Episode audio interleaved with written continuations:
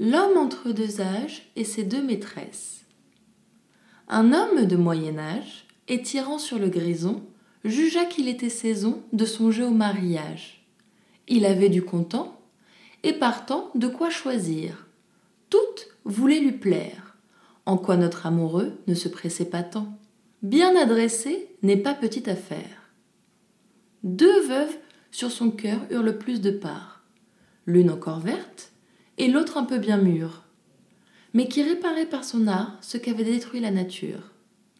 Ces deux veuves, en badinant, en riant, en lui faisant la fête, l'allaient quelquefois testonnant, c'est-à-dire ajustant sa tête. La vieille, à tout moment, de sa part emportait un peu de poil noir qui restait, afin que son amant en fût plus à sa guise. La jeune saccageait les poils blancs à son tour.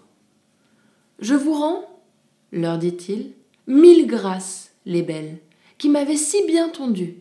J'ai plus gagné que perdu, car d'Hymen point de nouvelles, celle que je prendrais voudrait qu'à sa façon je vécusse et non à la mienne. Il n'est tête chauve qui tienne, je vous suis obligée, belle, de la leçon.